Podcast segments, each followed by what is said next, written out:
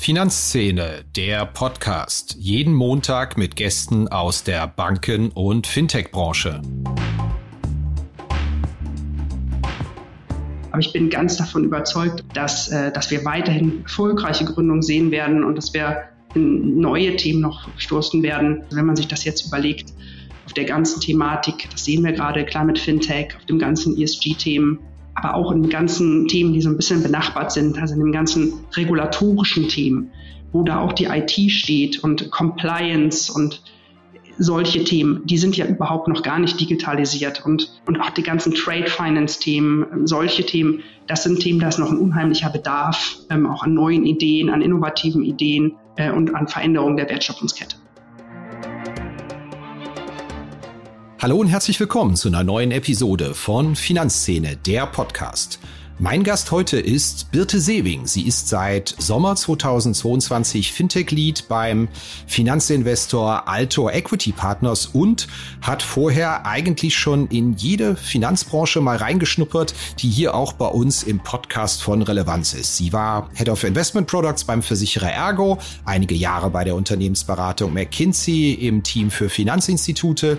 Sie war schon bei der Deutschen Bank und der Commerzbank und zwei Jahre COO beim Fintech Fintech Inkubator Finlieb. Und deswegen freue ich mich sehr, dass wir Ihre Einblicke heute mal bekommen zu einem Thema, was wir bei uns bei Finanzszene vergangene Woche thematisiert haben.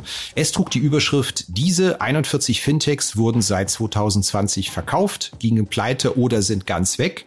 Es ist sehr viel los in Sachen M&A und auch in Sachen Verschwinden von Fintechs und Insolvenzen. Und wir wollten natürlich von Birte Sewing mal wissen, wie schätzt sie diesen Markt ein? Was sind da Erfolgsdeterminanten? Was ist los? Haben wir schon den Boden gesehen, was Bewertungen und Stimmungen angeht? Geht das hier im Laufe des Jahres 2023 wieder aufwärts? Und ja, kommt vielleicht auch noch die eine oder andere Übernahme aus der Bankenbranche, weil man sich ein paar günstige Bewertungen bei Fintechs angeschaut hat und das spannend findet. Ich würde einfach vorschlagen, ohne weiteren Verzug steigen wir ein in den Podcast.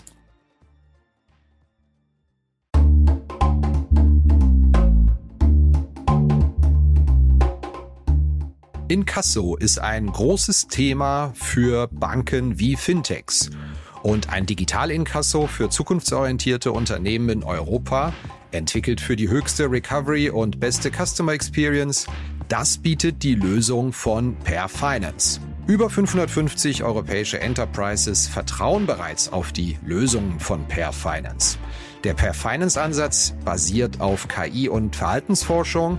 Ein selbstlernender Algorithmus typologisiert Menschen anhand von Daten, um die passende Kommunikations- und Bezahlstrategie auszuführen.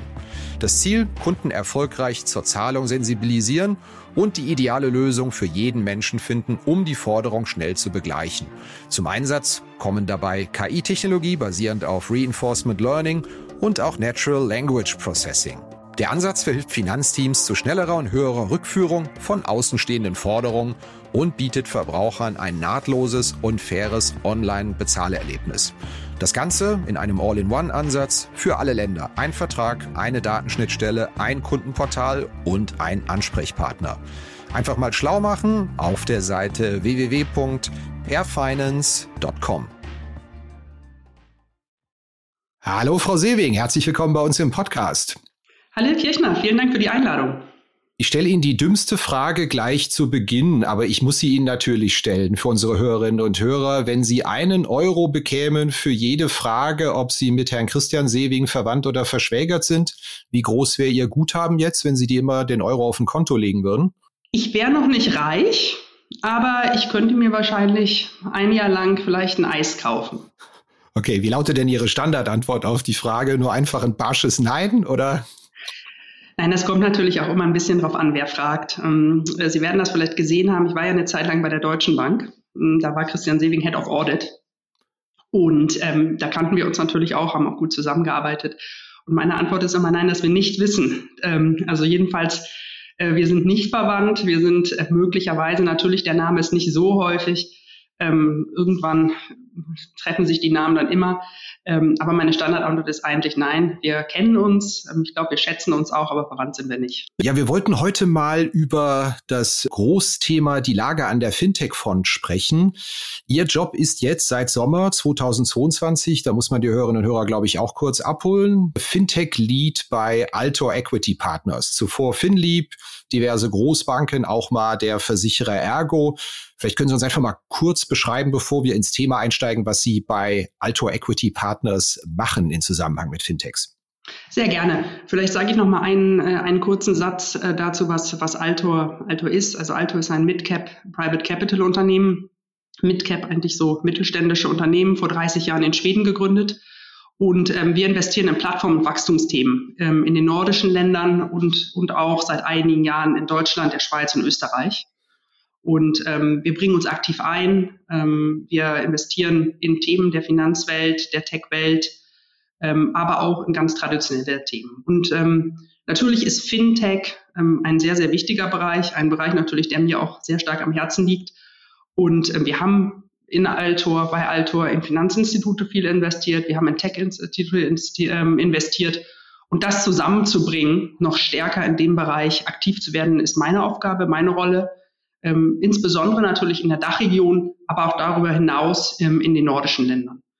Wir sind kein VC, das heißt, wir, wir investieren in Unternehmen, die in, der, in ihrer Wachstumsphase schon ein bisschen weiter sind, die ähm, schon ein Geschäftsmodell haben, die ein Product Market Fit haben, um sie dann ähm, aktiv zu begleiten, eigentlich in der nächsten S-Kurve. Können Sie zwei, drei nennen, die man vielleicht kennt, in die Sie investiert haben in den vergangenen Jahren? Ja, in der, in der Finanz- und Tech-Welt ähm, ist Altor investiert in äh, Carnegie Bank, das ist die führende schwedische Investmentbank, die man vielleicht aus der Szene ein bisschen kennt und ähm, auf der Tech-Welt zum Beispiel in Silo AI, was das für eine nordische ähm, eigentlich AI-Lab ist, ähm, was sich für, eigentlich für AI-Beratungsthemen ähm, ja, spezialisiert hat.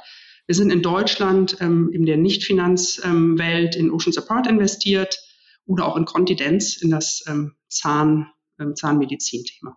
Mhm. Ja, unsere Geschichte, die wir vergangene Woche gebracht haben, lautete, diese 41 Fintechs wurden seit 2020 verkauft, gegen Pleite oder sind ganz weg. Da hat sich ja jetzt in den vergangenen sechs bis zwölf Monaten doch äh, gefühlt einiges beschleunigt, was so die Auslese unter den Fintechs angeht, aber auch was so den ein oder anderen M&A-Prozess angeht. Können Sie uns vielleicht einfach mal Ihre Einschätzung liefern, wie Sie diesen ganzen Fintech-Markt im Moment sehen? Ich glaube, vereinfacht kursieren ja zwei Varianten. Lag immer auf der Hand, dass es da ein Winner takes it all gibt, dass es viel M&A geben wird und ganz viele verschwinden werden. Gibt aber auch die Perspektive, dass es heißt, na, da sind vielleicht die ein oder anderen strategischen Fehler auch gemacht worden, falsche KPIs waren im Spiel und es hat einfach zu viel Geld kursiert. Welchem Camp sind Sie denn da? Ja, ähm, ich bin vielleicht ein bisschen in der Mitte und wahrscheinlich ist an beiden, was die gerade gesagt haben, natürlich noch ein bisschen die Wahrheit dran. Ich glaube, ähm, erstmal muss man schon sagen, dass das Thema Konsolidierung ja nichts Schlechtes ist. Und ähm, wir es eigentlich wirklich in der Tat, ähm, das ist Camp 1, ähm, schon immer gesehen haben und auch immer wieder sehen werden. Und es bestimmt auch Phasen der Konsolidierung gibt. Und natürlich hat sich jetzt in den letzten Monaten verstärkt die Dynamik entfaltet, aber wir haben natürlich auch in den Jahren davor immer wieder Konsolidierung gesehen. Ja? Und ich glaube, das ist ein sehr vielschichtiges Thema, dass, wenn mich das so einordnen sollte, muss man vielleicht drei unterschiedliche Perspektiven eingehen. Das eine ist ein bisschen das Warum oder was ist der Business Case der Konsolidierung eigentlich? Das andere ist für mich so ein bisschen, wer ist beteiligt? Ähm, und das dritte, das ist dann auch immer das Thema, ist das negativ oder, oder positiv belegt ist, in welcher Situation sich die Teilnehmer befinden. Wenn ich, wenn ich so nach dem Warum gehe, dann ist, glaube ich, der klassische Fall, den wir schon immer gesehen haben, das Thema, dass ich Größen- oder Skaleneffekte ähm, heben will, indem ich zwei oder mehrere Spieler, die in einem ähnlichen Bereich sind, die sich da auch gegenseitig Konkurrenz machen, dass sie sich zusammenschließen. Klassisches Beispiel, äh, Raisin, Deposit Solution oder auch im, ähm, jetzt im Baufi-Bereich, Baufi 24, Kreditweb mit dem Versuch, ähm, einen weiteren großen Wettbewerber zu gründen oder auch das ganze Thema, was wir sehen hier, im, was, was FNZ macht mit der Depotbankenkonsolidierung, der Fonddepotbankenkonsolidierung. ist, glaube ich, ein, ein Fall, den es gibt. Dann ist wahrscheinlich noch so ein Fall, dass ich konsolidiere nicht direkt in meinem absoluten Kerngeschäft, sondern um seitlich zu wachsen, um mein Produktangebot zu erweitern, um geografisch zu wachsen, Internationalisierung. Beispiel, die wir kennen, sind wahrscheinlich Solaris Bank Contis, wo man dann die UK-Lizenz bekommen hat, aber auch das, was Tink in den letzten Jahren gemacht hat, aus Schweden kommen, zum Beispiel Fintech System zu übernehmen. Oder auch ähm, Scalable mit, mit Just ETF. Und dann gibt es wahrscheinlich noch das Thema, dass man ähm, so auf bestimmte Teile aus ist von einem Unternehmen. Dass man auf die IT aus ist oder, ähm, wie man sagt, einen Acquihire macht. Also dass man einige äh, ein Unternehmen übernimmt, um bestimmte ähm, Personen zu bekommen. Eigentlich das, was Apple ja jahrelang gemacht hat, kleine Unternehmen zu übernehmen, um, um sehr gute Entwickler zu bekommen. Und ohne die Unternehmen jetzt vergleichen zu wollen, äh, kann man vielleicht sagen, dass das Schufa-Bonify-Thema so ein, so ein Thema sein könnte. Ja? Das ist, glaube ich, so ein bisschen die eine Dimension, die wichtig ist. Das andere ist, glaube ich, wer ist beteiligt. Da gibt es auch Unterschiede. Da ist immer die Frage, sind es zwei ähnlich große Spieler, die dann auf Augenhöhe agieren, wie, wie gesagt, eben ähm, Raising Deposit Solutions, oder gibt es einen großen, der einen kleinen übernimmt? Und das ist in der Tat das, was wir eigentlich in den letzten Jahren immer gesagt haben, wo wir darauf warten. Wir haben ja auch gesagt, dass vielleicht traditionelle Unternehmen sich Kompetenz einkaufen, was in den letzten Jahren aufgrund der hohen Bewertung nicht passiert ist, aber was wir jetzt vielleicht sehen. Und dann das Dritte ist eigentlich dann wirklich, ähm, und das sind dann wahrscheinlich so ein bisschen diese, diese zwei Schulen, ähm, in welcher Situation ist jetzt eigentlich der Teilnehmer? Ist das ein, ein strategisch getriebener Fall, ähm, wo wirklich auch Geld und Anteile auf den Tisch gelegt werden, um, um einen erfolgreichen Exit, wie man so schön sagt, zu machen? Oder ist das eher aus einer Notsituation herausgetrieben, wo jemand kurz vor der Insolvenz steht oder schon insolvent ist. Und das haben wir natürlich auch in den letzten Jahren gesehen. Das werden wir wahrscheinlich stärker jetzt in den, äh, in den nächsten Monaten noch sehen, aufgrund der, der Lage, auch aufgrund des ähm, weniger boomenden Funding-Marktes. Und das kann, glaube ich, immer sein, dass es einzelne Spieler in den einzelnen Branchen trifft, aufgrund von ähm, möglicherweise unterschiedlich gutem ähm, Management. Manchmal ist es auch Glück. Es kommt auch immer darauf an, wann man gerade gefundet hat in welcher Marktsituation. Ähm, es wird aber wahrscheinlich auch Zweige geben, ganze Geschäftszweige, die, die in so einer, nach einer Boomphase wieder verschwinden, die, die dann, wo man doch sieht, hm, die haben vielleicht doch kein nachhaltiges Geschäftsmodell oder da gibt es kein nachhaltiges Geschäftsmodell. Dann lassen Sie uns doch mal speziell auf die Neobanken schauen, weil wir da den Eindruck haben, dass sich da doch sehr viel tut. Insbesondere bei den Geschäftskunden äh, Neobanken haben wir sehr viele Fusionsaktivitäten gesehen bei Contist oder auch bei bei Penta. Das war ja eigentlich ein Bereich, der in aller Munde war, rasantes Kundenwachstum gezeigt hat, aber jetzt zeigt sich, dass doch sehr viele Akteure große Schwierigkeiten haben, dieses Kundenwachstum auch tatsächlich in Erträge umzumünzen. Ist die ganze Idee der Neobank gescheitert? Weil auf die Erträge warten wir ja eigentlich, soweit wir das sehen, bis heute noch. Ähm, und das war ja mal so ein ganz, ganz, ganz heißes Ding, wo es sinngemäß hieß, also die werden den ganzen B2B und vielleicht auch den B2C-Geschäftskundenmarkt aufrollen. Ist ja jetzt im Jahr 2023 noch nicht so viel von zu sehen.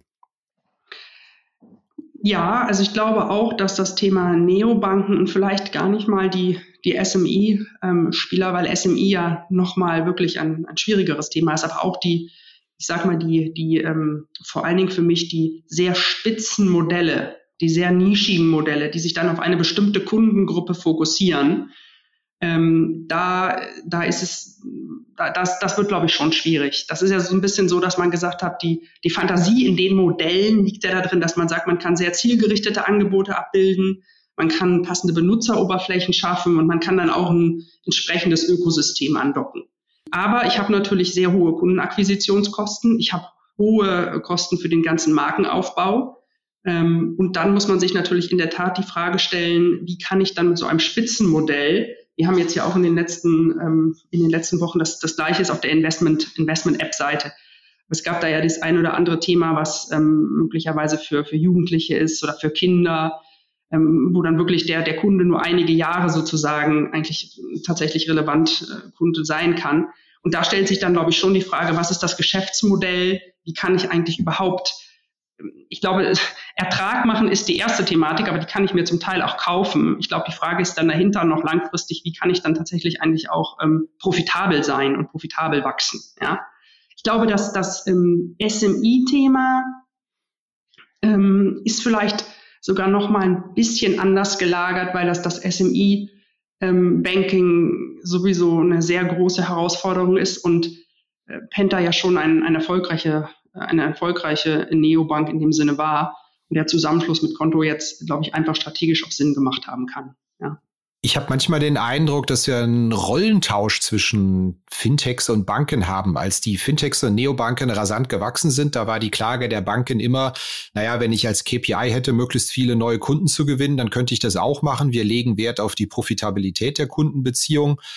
Ich habe das Gefühl, jetzt so die letzten Monate hat sich das ein bisschen verkehrt. Da hört man von Fintechs viel häufiger, naja, wir legen ja jetzt Wert drauf, die Profitabilität zu erreichen. Und die Banken packen wieder ihre zwei Prozent für Neukundenaktionen aus und äh, wieder 80 Euro Freundschaftswerbung.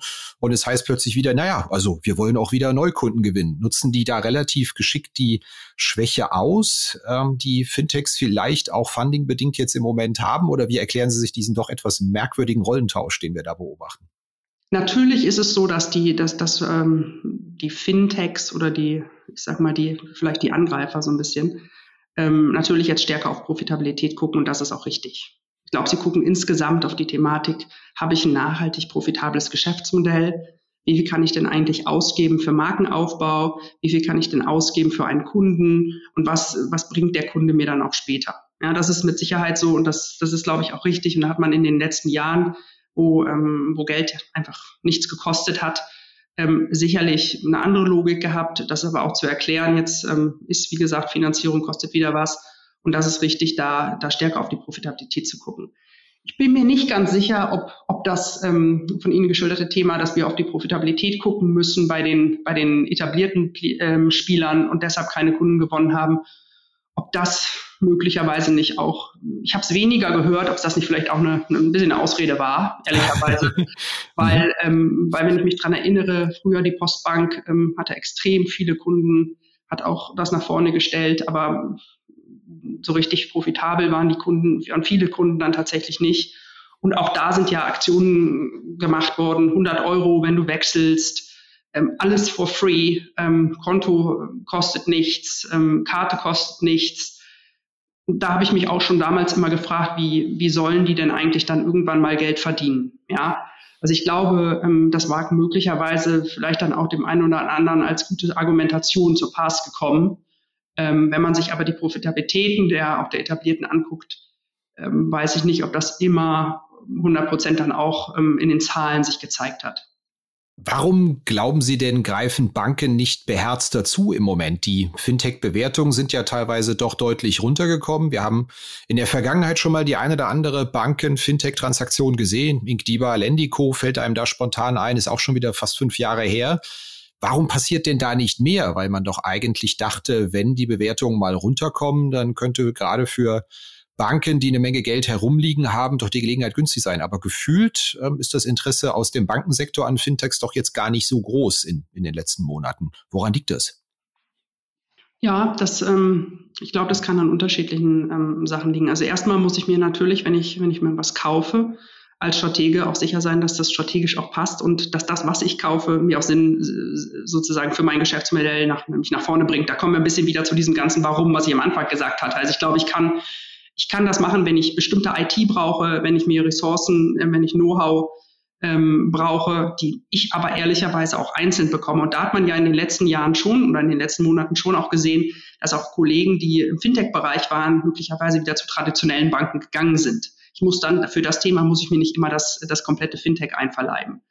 Und ähm, dann ist es natürlich auch so, dass ähm, so eine Integration eines Fintechs in ein traditionelles Haus ähm, sagen wir mal so, mit Herausforderungen belegt ist. Ähm, das sind komplett andere Kulturen. Ähm, das ist von, auch von hinsichtlich IT-Integration, ähm, komplette Integration und nur dann macht es meistens ja Sinn, ehrlicherweise, sehr, sehr herausfordernd, weil die Geschwindigkeit auch anders ist, weil Entscheidungen ganz anders getroffen werden. Ähm, und deshalb muss man sich das, glaube ich, genau überlegen, wie, wie, wie das Sinn machen kann, wie ich dann auch, ich sag mal, ja, Mehrwert auf so eine Akquisition bekomme. Aber es macht natürlich Sinn für, für traditionelle äh, Unternehmen zu schauen, wie sie sich in dem Fintech-Bereich ähm, möglicherweise engagieren können, durch Kooperation, aber auch durch Gesamtübernahmen, um, um in ihrem Geschäftsfeld nach vorne zu kommen. Ja, das ist mit Sicherheit so, wird vielleicht auch noch, noch zunehmen. Ehrlicherweise muss man ja sagen, ich glaube, was wir derzeit sehen, wir sehen zwar natürlich weniger Finanzierung, Wir sehen ähm, sehr viel weniger Finanzierung als von Anfang 21 bis Mitte 22. Aber wenn man da ehrlich ist, war das ja schon mehr ein Boom, eine Übertreibung.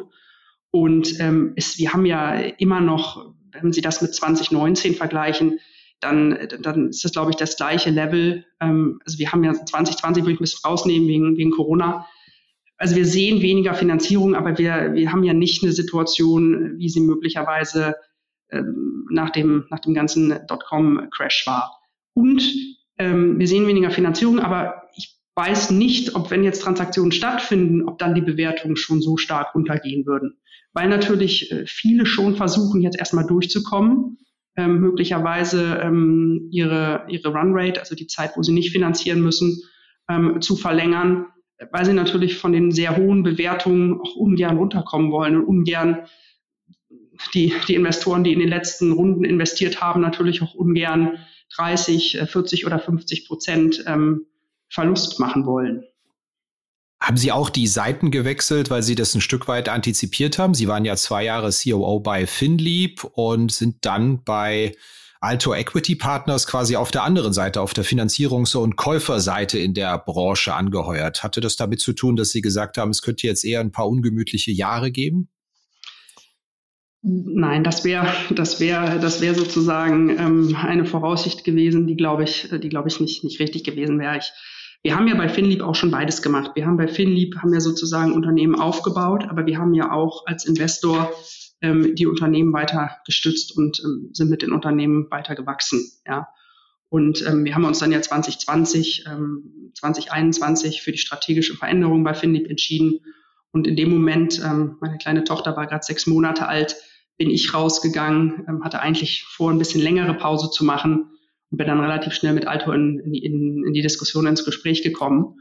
Und ähm, das war einfach dann so ein natürlicher Übergang. Ja, ich glaube, wenn ich jetzt sagen würde, dass ich, dass ich ähm, ähm, Krisen vorausgesehen hätte, dann hätte ich mich wahrscheinlich nochmal anders positioniert. Ähm, und eigentlich ehrlicherweise ist man auch, ähm, egal ob man Fintech ist oder ob man Investor ist, irgendwie dann sehr stark in einem Boot, weil wir profitieren ja alle davon, ähm, wenn es der Branche gut geht, wenn wir Wachstum kreieren, wenn wir mehr Wert schaffen. Ähm, und das ist ja das Ziel, was wir alle haben.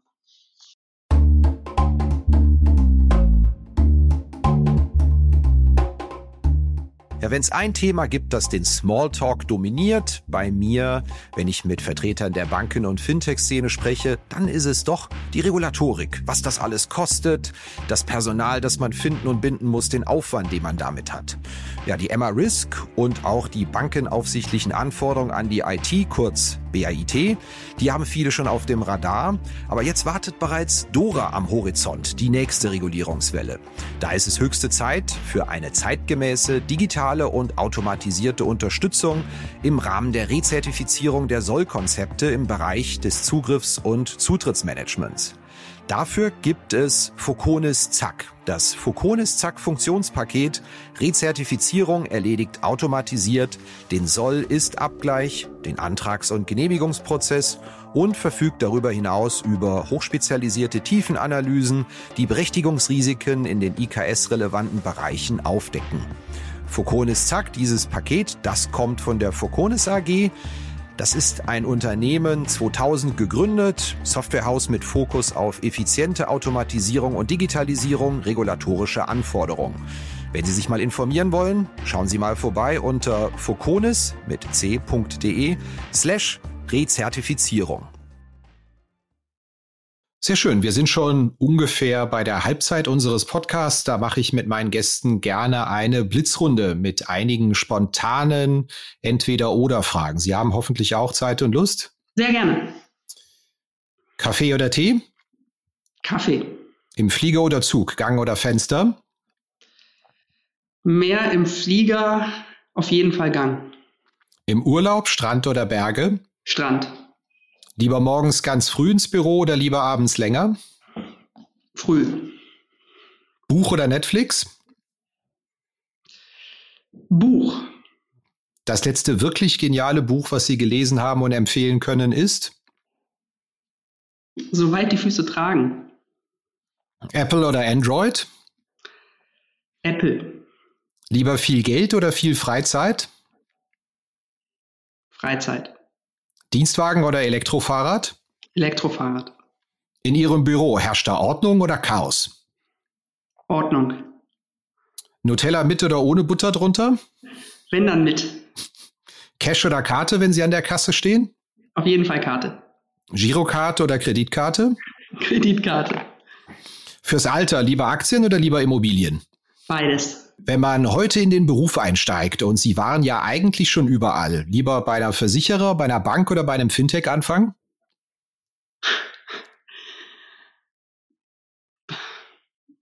Jetzt zögere ich, glaube ich, zu lange. Das ist eine ganz, eine ganz schwierige Sache. Ähm, vielleicht bei einer Bank. Ja, sehr schön. Das war unsere Rubrik Blitzrunde. Ich hoffe, äh, unsere Hörerinnen und Hörer konnten ein klein wenig mehr über Sie erfahren.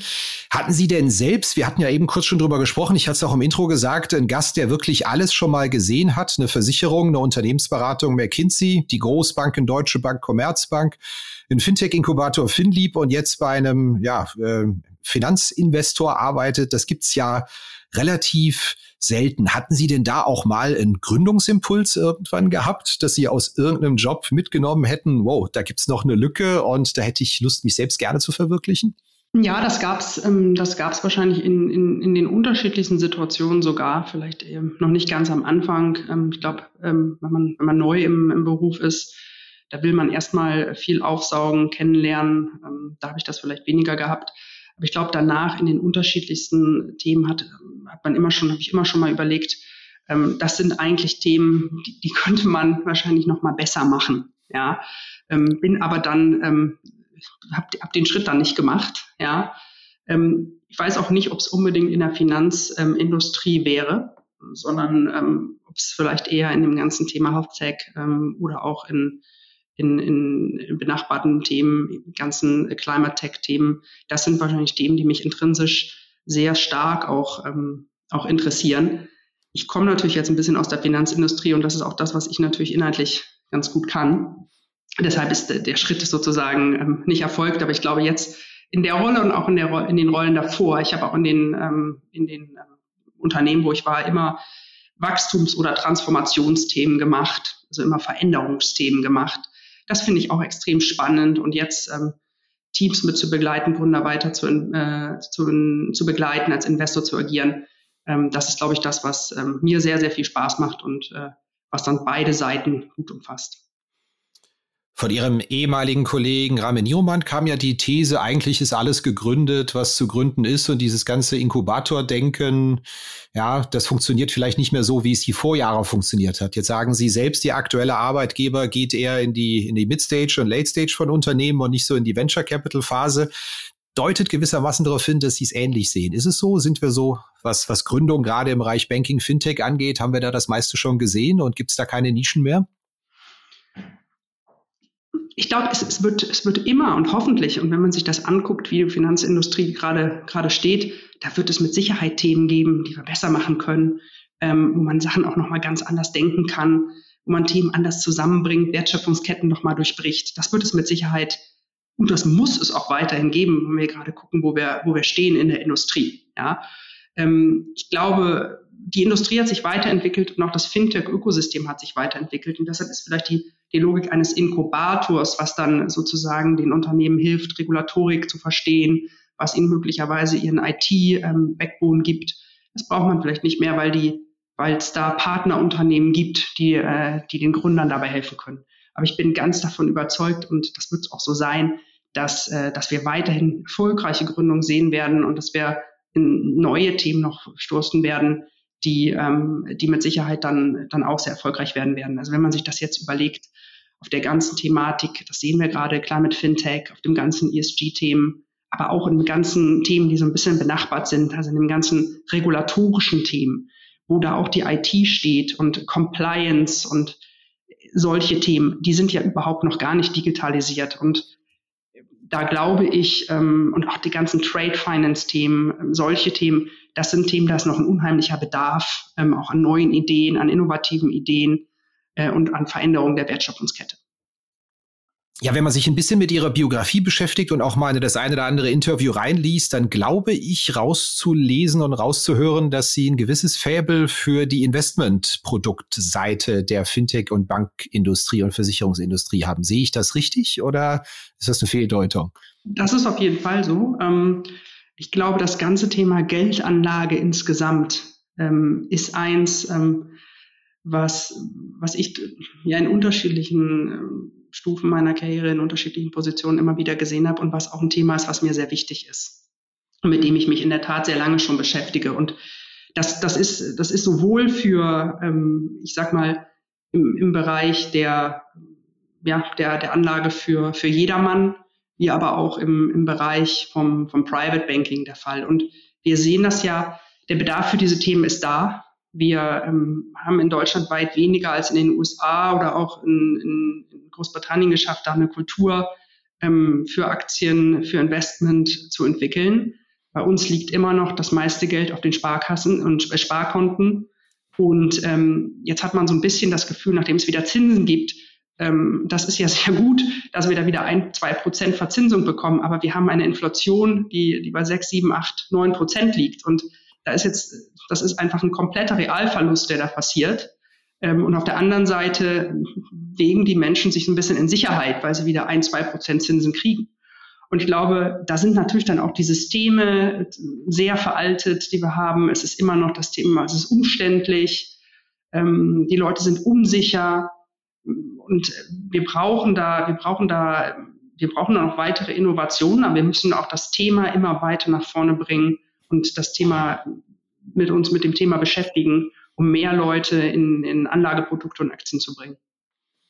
Haben wir da unterschätzt, was so in Sachen Selbstentscheidung, Digitalisierung von Geldanlage möglich ist? Weil wenn man mal schaut in die tatsächlichen realen Absatzzahlen, dann läuft doch nun wirklich der aller, aller, allergrößte Teil. Ich meine, es müssten netto über 90 Prozent sein, immer noch über die klassischen Beratungs- und Vertriebswege und nur ein überschaubarer Teil fließt da tatsächlich jetzt über Selbstentscheider, digitale Produkte, digitale Selbstentscheidungen in, ähm, in Investmentprodukte hinein. Ich glaube, vor zehn Jahren oder selbst vor fünf Jahren war der Optimismus, dass sich das ändert, gefühlt, so habe ich es zumindest wahrgenommen, deutlich größer. Die Strukturen erweisen sich aber zumindest aus meiner Sicht doch als relativ zäh. Auch das richtig beobachtet oder Sie dürfen mich gerne korrigieren in meiner Wahrnehmung.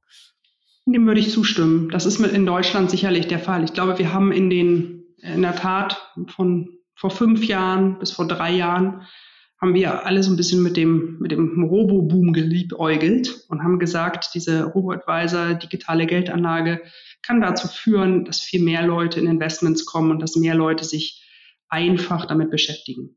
Und das ist in Deutschland in der Tat nicht passiert. Das ist in anderen Ländern, was ich sagte, in den USA oder auch in, in Großbritannien viel mehr passiert. Das ist auch in, in Schweden oder auch in Holland, in den Niederlanden. Da sind die Menschen digital affiner. Ähm, sie, sie haben auch ein höheres Vertrauen oder vielleicht ein geringeres Misstrauen gegenüber diesen Themen ähm, und sind stärker in, in solche digital unterstützte ähm, Modelle ohne Berater und möglicherweise ohne ähm, persönlichen Kontakt gegangen. Ich glaube, wir haben jetzt in den letzten zwei Jahren gesehen, dass Beratung nicht immer unmittelbar den persönlichen Kontakt im Wohnzimmer oder den persönlichen Kontakt in der Filiale braucht. Es ist, glaube ich, ganz viel auch über, über, über Video gegangen, es ist viel auch über Telefon gegangen. Aber diese unterstützende Leistung, das ist für die, für die Deutschen ähm, wahrscheinlich wichtiger, als man in der Tat sich in den davor in den dass man sich Fantasien ähm, Fantasien überlegt hat, ähm, wie weit das gehen kann. Ähm, das ist in Deutschland in der Tat etwas überschätzt worden. Deshalb müssen wir da jetzt auch noch weiter dran arbeiten und zu überlegen, was können denn eigentlich Modelle sein, ähm, wie wir es schaffen, ähm, mehr Menschen von, von, von Anlageprodukten, von Investmentprodukten äh, zu überzeugen und ähm, ja, sozusagen unser Anlageportfolio zu verändern. Es gibt ja da ein Produkt, das einen Wahnsinnsboom erlebt haben und was so gewissermaßen schon so das Kundenbindungsinstrument äh, Nummer eins oder Kundenakquisitionsinstrument Nummer eins geworden ist.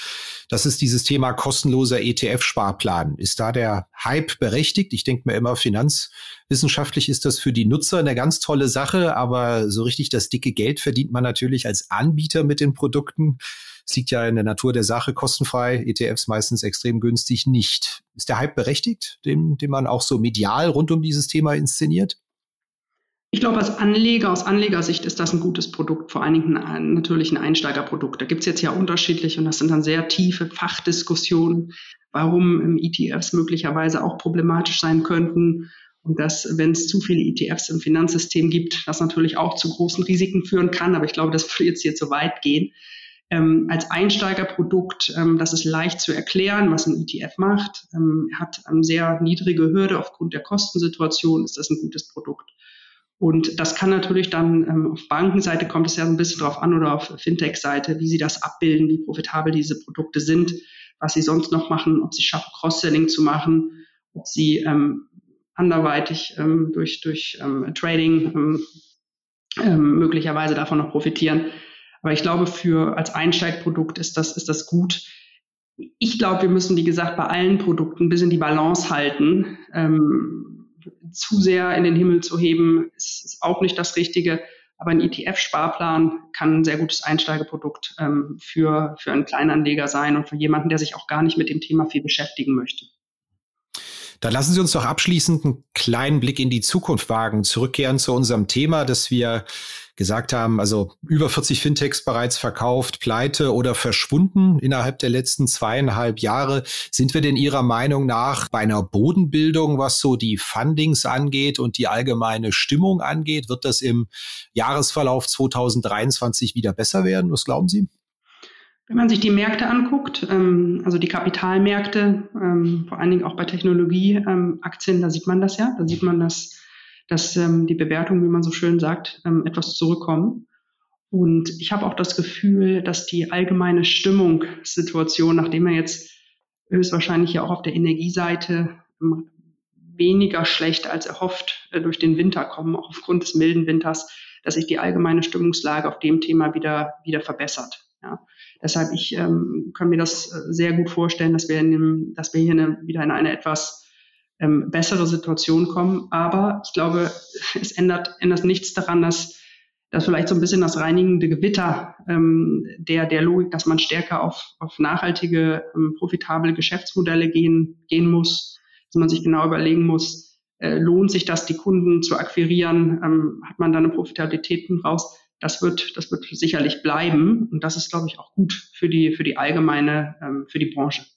Welches Thema glauben Sie denn ist medial unterbelichtet? Womit sollten wir uns denn auch bei Finanzszene, womit sollten sich die Hörerinnen und Hörer im Jahresverlauf mal viel stärker auseinandersetzen, weil wir davon noch sehr viel mehr hören werden? Das frage ich eigentlich ganz gerne am Schluss.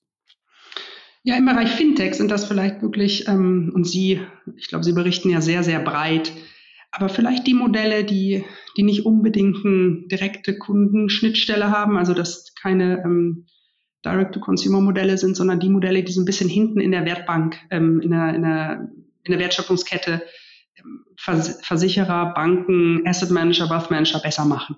Sei es Themen, die, die, die helfen, Compliance zu verbessern, sei es Themen, die weiterhin noch ähm, die, die Infrastruktur verbessern. Diese Themen sind natürlich immer etwas etwas technischer und ähm, auch möglicherweise beim ersten Hinsehen nicht ganz so spannend oder ganz so fantasiebehaftet. Aber das ist eigentlich ein Thema.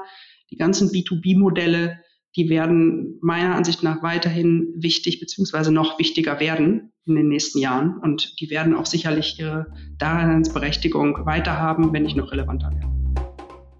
Ja, das war's wieder mit dieser Episode von Finanzszene, der Podcast. Wir sagen danke fürs Zuhören, freuen uns über Ihr Feedback unter redaktion.finanz-szene.de. Kontaktmöglichkeiten auch über Threema in den Notes zu diesem Podcast. Vielen Dank. Redaktion und Host Christian Kirchner. Coverdesign Elida Atelier Hamburg. Produktion und Schnitt Podstars bei OMR Hamburg. Musik Liturgy of the Street von Shane Ivers www.silvermansound.com